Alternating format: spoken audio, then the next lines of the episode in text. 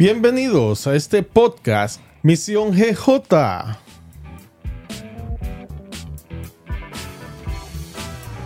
En esta ocasión tenemos a nuestro apóstol Erickson Salazar y la pastora Carolina Cruz. Qué bueno, qué bueno, qué bueno. Estamos aquí en este podcast donde siempre estamos impartiendo lo profético para la casa por lo profético. Vamos a establecer ahora un poco o conversar un poquito eh, respecto a las diferentes experiencias que ha tenido nuestra pastora Carolina respecto a las diferentes misiones que ella ha experimentado en el transcurso de, de este asumir dentro de una plataforma apostólica. ¿Cómo estás, Carolina? Muy buenas, muy buenas, todo bien, gracias a Dios. Qué Feliz de estar aquí en este espacio. Qué bueno, qué bueno, me alegra saber eso. Eh, pastora, queremos saber más o menos cuál ha sido su experiencia su, en esta interacción con las diferentes misiones que ha tenido en todo el transcurso de este asumir profético y apostólico desde sus inicios hasta ahora. Las experiencias más bien han sido diversas y diferentes, porque a cada lugar donde se me ha confiado para ir han tenido sus implicaciones, sus estrategias, sus pautas y cada territorio, cada misión eh, han sido muy diversas y muy distintas. Mi mayor aprendizaje en el acompañar al apóstol, a los pastores, en las misiones ha sido que mi función ahí es simplemente asumir la instrucción y la pauta que se me dé. Sí, realmente. No importa dónde estemos ni qué se me pida, simplemente asumir lo que se me instruya. Sí, eh, algo interesante de, asumir las instrucciones. La palabra dice, andarán dos juntos si no se ponen de acuerdo. Entonces, lo primordial para que una misión sea efectiva es que estemos de acuerdo todos. Y mira cómo la pastora lo refleja. Es cuando tú le dices, ¿cuál es su experiencia? Dice, bueno, mi experiencia es recibir instrucciones. qué, interesante. y, eso es lo, lo, vital en una misión que dentro de un equipo es que esté todo de acuerdo. Y en ese acuerdo todo parte de un organigrama como tal, donde, donde nada se hace divorciado ni fuera de lo que en la línea de mando ¿Me entiendes? Mm. Eh, y realmente cuando se dan ese, ese protocolo, automáticamente ya eso es un éxito a la misión que uno eh, ha sido delegado o enviado. Eso es lo poderoso. Y la pastora Carolina, que ha estado en muchas misiones, nacionales, internacionales, eh, ha aprendido bastante esa parte y tiene mucha experiencia porque ha tenido que desdoblarse. cuando tú decías la experiencia, ya nos llama por DRK porque ¿en cuál de las partes? porque es como... Sí, exacto. Y ella ha tenido experiencia en todas las áreas y realmente por eso es mucho donde cortar, mucha tela, desde coordinadora, desde chofera, desde traductora, desde, son tantas, desde ella misma ir sola a, a ejecutar misiones como tal, ¿sabes? Son, son es mucha la experiencia. Pero de todas esas misiones, ¿cuál ha sido lo que más le ha resaltado eh, eh, y que le, queda, le quedó como una gran enseñanza o una gran experiencia? Bueno, definitivamente el viaje que hicimos, el primer viaje que hicimos al país de Guyana. Ok. Fue la experiencia de mayor aprendizaje para mí porque entendí que eh, realmente ir a un territorio no tiene nada que ver con el tu ir a ayudar o asistir de una forma humanista. Como por ejemplo uno pudiera pensar cuando tú vas a un viaje misionero, por ejemplo, a llevar aportes, donaciones, ropas, medicamentos. Eso es parte de, de una misión, pero yo aprendí cuando fuimos en ese viaje que nosotros estábamos enfrentando principados y potestades. Sí. Y que no se puede relajar eh, con ese concepto porque yo puedo estropear eh, la, eficiencia de la misión. Por ejemplo, en una buena intención de incluso hasta querer entablar una conversación con alguien del territorio y hasta hacer una pregunta que no va. Eh, y no una pregunta que se me ha dirigido o que viene bajo eh, bajo el mismo contexto donde estamos. Claro, sí. Entonces, por eso cuando me preguntaron acerca de la experiencia, cómo han sido, lo resumí diciendo que el asumir las instrucciones ha sido para mí el mayor aprendizaje, porque yo en mi buena intención puedo ser errática y puedo interferir la misión. Muy tremendo. Porque puedo hacer algo y he hecho algo que no va, queriendo quizás ser simpática o ser conversadora o ser chistosa, puedo salirme e incluso crearle ruido a un fluir apostólico que ha pasado anteriormente. Sí. Así es.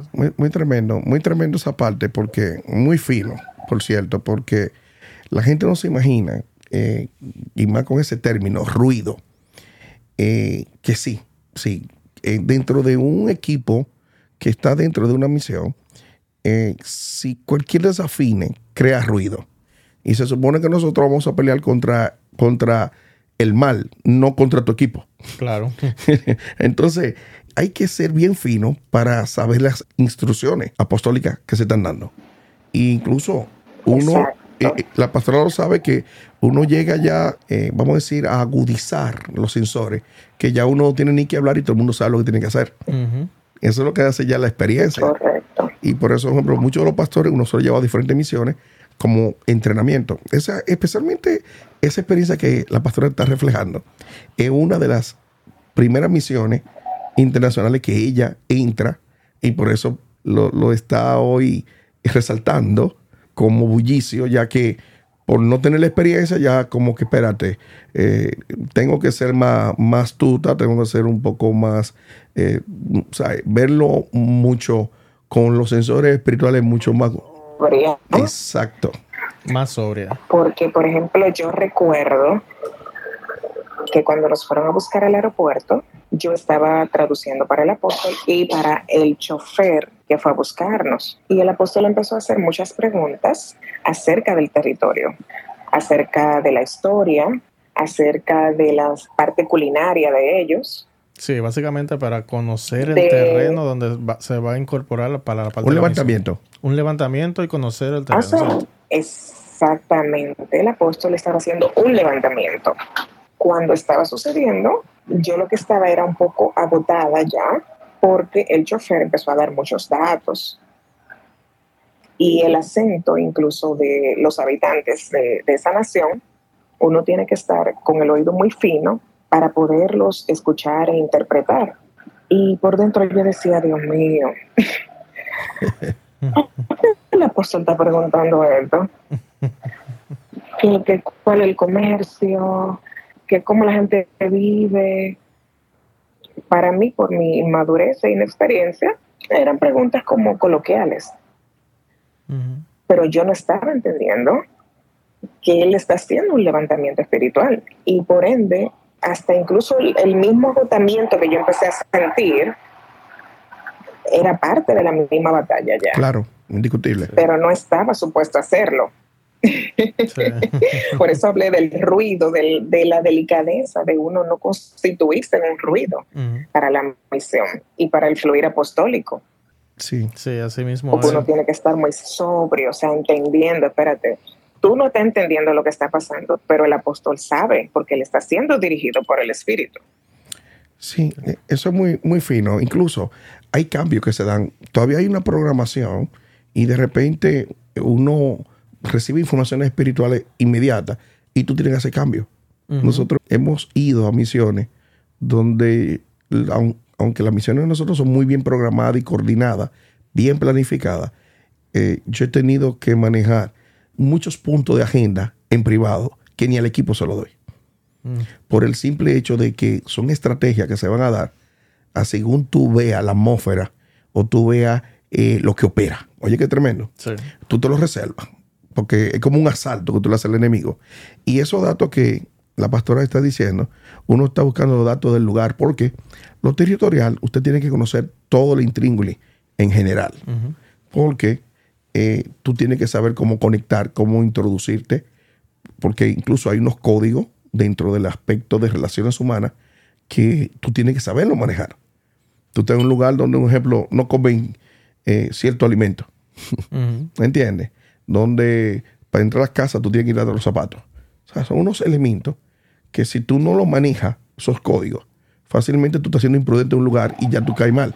Claro. Y cualquier cosa que diga después de ahí no va a tener efecto porque ya tú estás activando la entidad que está dominando en esa.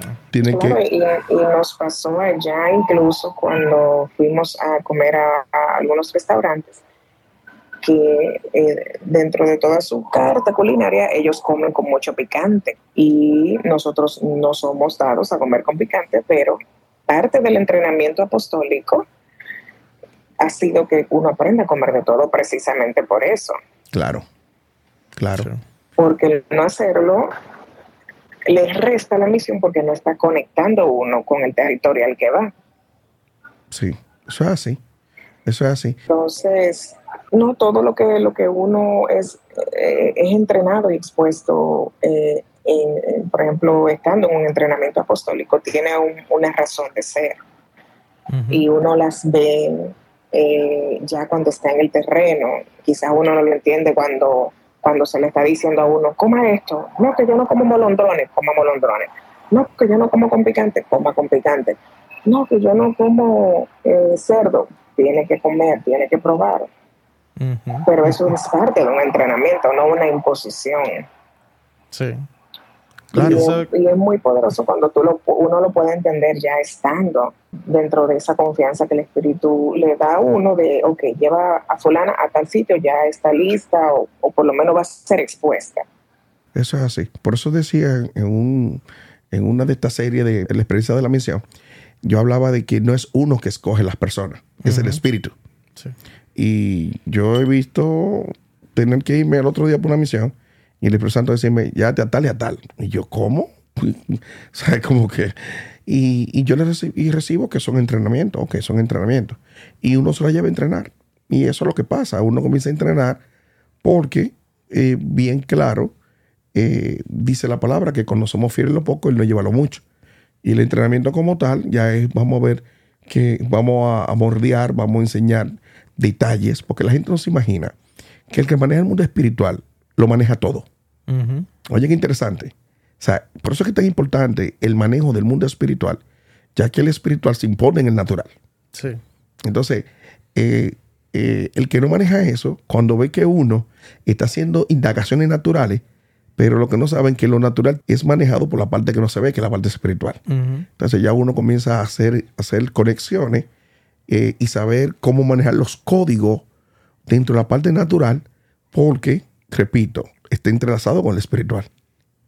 Sí. Y eso hay que tomarlo en cuenta. Entonces, la pastora decía que ya eh, todo eso, como a, entender, wow, pero un rompecabezas. Sí es un rompecabezas. Y eso se da en todo. Eso se da desde tu propio ámbito, desde tu propio ámbito personal, tu casa, tu territorio. Es lo mismo. Y a veces nosotros omitimos entre los nuestros, omitimos eso. Tú omites la relación con tu familia y omites muchas cosas y violentas protocolos y tienes batalla y guerra y no sabes por qué. Y es porque tú mismo no supiste manejar el mundo espiritual dentro de los tuyos. Oye, qué interesante. ¿Entiendes? Entonces, ese poco, en ese poco se puede hacer tanto. Se puede hacer tanto con tu esposo, con tus hijos, con, tu, con tus hermanos, con tus padres. O sea, tienes que saber manejar ese poco, el mundo espiritual. Y hay unos protocolos que cuando ya tú sabes el manejo de la parte natural, ya eso está entrelazado con la parte espiritual. Sí. Mira qué interesante. Entonces, cuando tú expones esas misiones que son bien delicadas, bien decía la pastora que sabía que era un, era un territorio donde hay unos principados. Incluso eh, hay algo que ella puede resaltar en un segundo viaje que fue a esa misma nación. cómo los principados no hablaban de tú a tú. ¿A qué tú vienes? ¿Qué tú buscas aquí? Así, ¿Le puedes contar un poco esa experiencia, pastora Carolina? Así mismo es. En una segunda ocasión que fuimos, se fue a incorporar ya lo que es el, ministerio. Los principados, asimismo, eh, al apóstol le hacían preguntas face to face. Sí. ¿A qué tú viniste? Tú viniste atrás del oro que hay aquí. ¿Por qué esta nación? ¿Por qué aquí?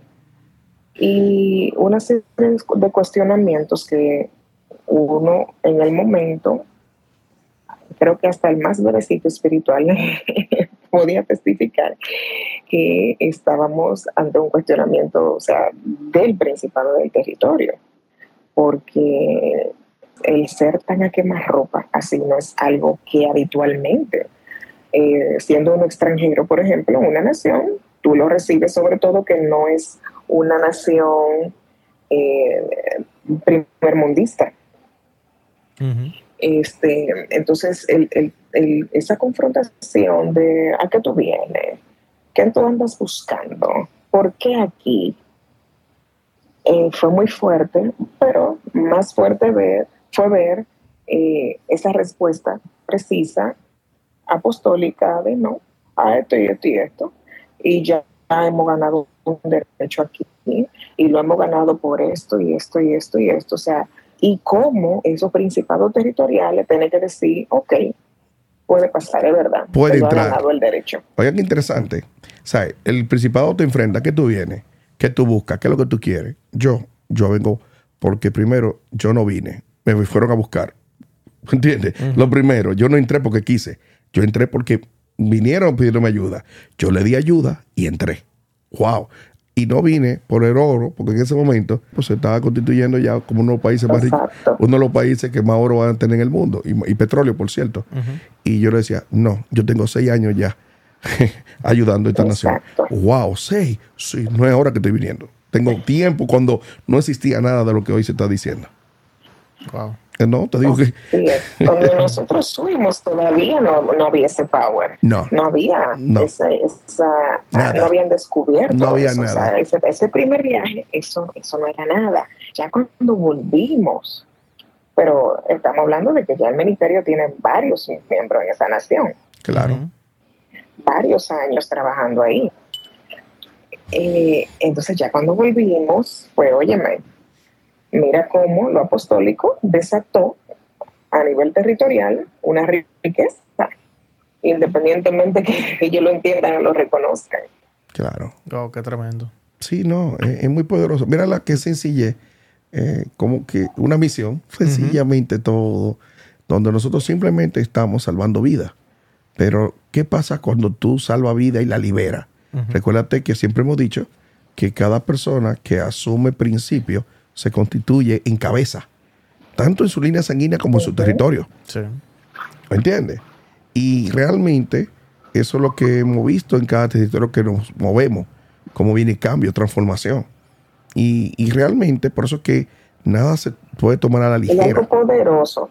Sí. Apóstol, algo poderosísimo, que uno hoy puede estar aquí sentados y contarlo sin ningún tipo de contrademanda. Muy fuerte.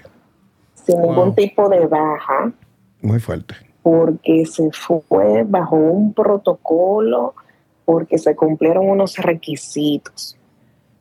O sea, nosotros no llegamos allá, que, ah, que generación Joshua llegó aquí atento a nosotros. No, ha habido un recorrido. Claro, claro. Y gracias a Dios nosotros salimos de ese territorio sin ningún tipo de revancha ni contrademanda hasta el sol de hoy. Y, eso es muy poderoso porque eso no es a lo loco, porque aquí se nos ha enseñado a que uno entra donde le dan derecho. Claro. Y todavía te dan derecho y hay un proceso que el ministerio agota. Y se respeta. Y los principados tienen que respetar eso. Claro. Sí. Sí. Eso es así. Por eso hay que realmente aquí se toma lo que es eh, los protocolos, partiendo de un principio, número uno, los protocolos, sujetando un cronograma como tal. Y, por eso, y la pastora que ya eh, entre los 10 años, 9, 10 años el ministerio, ha visto mucho lo que es misiones en todo el territorio y, en el aspecto internacional mucho también. Y es algo que es impresionante decir, nunca ha habido un error. Nunca. Nunca hemos tenido una contrademanda. Nunca. Tú sabes. Eh, Así es. Eso es fuerte. Y ella, lo, incluso ella que venía de religiones donde, donde era contrademanda, eh, batalla, guerra, violencia, eh, muerte, a uno donde no hay batalla, no hay revancha, no hay muerte, y no eso, eso no es nada, con una efectividad perfecta. Eso es el reino. Es que cuando hay dependencia con el espíritu, no hay espacio para errores. Bueno, la dependencia se puede dar, pero cuando hay una estructura, hay un orden. Porque recuérdate que antes de tú saquear la casa, dice la palabra, que hay que atar al hombre fuerte. Si tú no atas al hombre, eh, primero al hombre fuerte, tú no puedes saquear la casa. ¿Entiendes? Sí. Eso es lo que sucede. Que es un tema de manejar bajo la autoridad lo que va. O sea, yo no puedo entrar a una casa sin antes llevando al hombre fuerte. Entonces, eh, cuando habla de dependencia del espíritu, se oye bonito el tema de dependencia del espíritu, pero todavía tú dependes del espíritu, tú tienes que tener unos protocolos. Claro. Porque hay personas que se mueven simplemente en un sentir, y, pero omite que tiene que tener todo estructuralmente organizado. Ok. Sí, porque no estamos hablando, mira qué pasa. No se está hablando simplemente de ir a salvar una vida. Se está hablando de un territorio que tú estás invadiendo, ya que tú estás creciendo en ese territorio. Ok. Eh, eh, eso es lo que sucede. Incluso apóstol de un territorio donde hay diferentes denominaciones. Exacto. Mm, denominaciones fuertes. Porque está la línea de los hindúes y está la línea de los africanos. Sí. Que y también hay una parte de la población que es musulmana. Sí, sí. Entonces, ir nosotros de manera invisible, como se nos ha enseñado, donde tantos principados de denominaciones fuertes operan y haber salido ilesos, haber sido efectivos y haber salido con el gozo del deber cumplido, eso es una tripleta, como dicen en dominicana, eh, que que, en realidad hizo de ese viaje en el 2018 algo inolvidable para mí. Sí, eso, esa es la experiencia de la pastora. Hay algo interesante cuando yo digo que fuimos ya a un nivel de tomar el territorio. Tú dices, pero ¿y cómo tú, basado a qué tú tomas el territorio? Bueno, tenemos un recorrido ya de muchos años. Tenemos ya miembros en el territorio donde son Joshua y donde tú te das cuenta que era ya una una posición territorial por dos cosas. Número uno, nos incorporamos en el territorio. Algo imposible, lo hicimos en dos días, pastora, dos días, tres días, hicimos todo. Lo que se tomaría un tiempo, nosotros lo hicimos de una sentada. Algo imposible. Algo imposible. eso fue en la primera visita de reconocimiento. La primera visita incorporamos y todo. En la de reconocimiento, ahí ya se estableció todo lo punto. Con el mismo principado que dijo, ¿a qué tú vienes? ¿Qué tú buscas? Nosotros no sabíamos.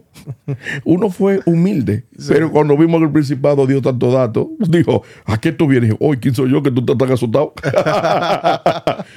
Dice, viene por el petróleo. Digo, oh, pues viene por el petróleo. Yo no lo sabía, pero sí. ya que me está... no, lo que quiero decirte... Pues, yo, no lo, yo no, lo, no lo, pido ni lo goloseo, sí, pero... claro, pero lo que pasa es que el enemigo siempre habla de más. Sí. Apréndanse eso siempre. Yo siempre le he dicho a todo el equipo, digo, el enemigo, ¿me entiendes? Siempre habla de más. A veces el mismo enemigo me trae informaciones que yo no sabía. Por el sentido de que habla de más. Yo fui, yo fui humildemente, fue a bautizar unos miembros nuevos. Ya. A bautizar fue nosotros fuimos. De paso, vamos a chequear si podemos incorporar, ver cuáles son los requisitos. Y nos fuimos, ya habíamos hecho un levantamiento y nos fuimos con todo por si acaso a ver. Pero el principado me fue de frente. eso fue una lucha de titán y de qué tú quieres, qué tú buscas. El tema del principado habla de más, o la entidad de habla de más, se refiere al tema de déjame tirarte esta puya a ver cuál tú, cuál tú agarras y yo amarrate de ahí. No, lo que pasa es que ya él está dando datos de lo que nosotros no fuimos. Pero por el decir el dato, te está diciendo, tú tienes derecho sobre todo. o sea, yo fui a bautizar. Porque me dijo, ¿por qué viene a bautizar a las personas de este territorio? Él no habló de gente, ni habló del territorio. Él habló fue de territorio. Viene a tomar todo el territorio, no algo en específico. Yo hablé de vida, de ayudar. Él me habló de, viene a buscar la riqueza. Viene porque al final, cuando el reino llega, ¿entiendes? Y cuando se toma un territorio, es todo el territorio incompleto. ¿Entiendes? Todo lo que está retenido tiene que ser liberado. Claro, eso es la parte de cómo el reino es integral. ¿Ok? Entonces, cuando digo que el enemigo habla de más, es que realmente nosotros fuimos a bautizar vidas y él comenzó a dar datos que nosotros ni sabíamos. Y fue tan fuerte que del mismo principado que nos, nos enfrentó y que yo le respondí todo el cuestionario de preguntas que fue a quemar ropa, ese mismo principado no incorporó el ministerio. Él mismo tuvo que cobrar el ministerio. No pudo con la autoridad ya establecida. Hermano, una cosa sobrenatural. ¿Entiendes? Sí. Por eso es que hay que entender que nadie puede tomar a la ligera ninguna misión, porque toda misión tiene un propósito, y más cuando tú has sido enviado por una autoridad.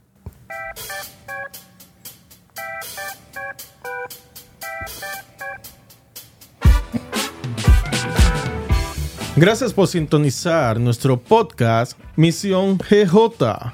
Nos vemos en un próximo episodio.